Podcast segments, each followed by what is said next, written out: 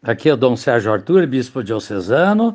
Quero dizer a todos que estou bem, estou em isolamento em casa, rezando por todos da nossa diocese, por todas as pessoas, sobretudo os que trabalham na saúde, médicos, enfermeiros, religiosas, especialmente os que estão contaminados, hospitalizados ou em casa.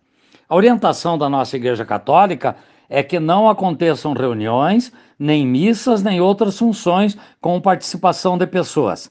As igrejas das paróquias estão abertas, limpas e arejadas para quem quiser ir rezar sozinho.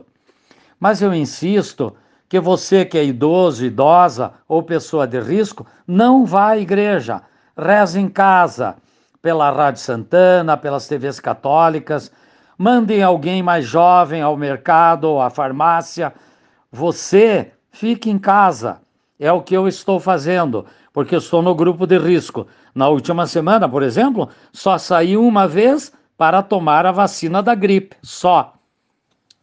Até sábado, agora dia 4, nós mantemos essas determinações nos 17 municípios que formam a nossa Diocese de Ponta Grossa. Proximamente virão orientações para a Semana Santa e os 50 dias do tempo pascal. Quero agradecer as mensagens, as orações e o carinho de todos.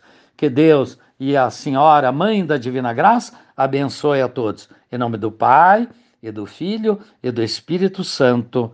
Amém.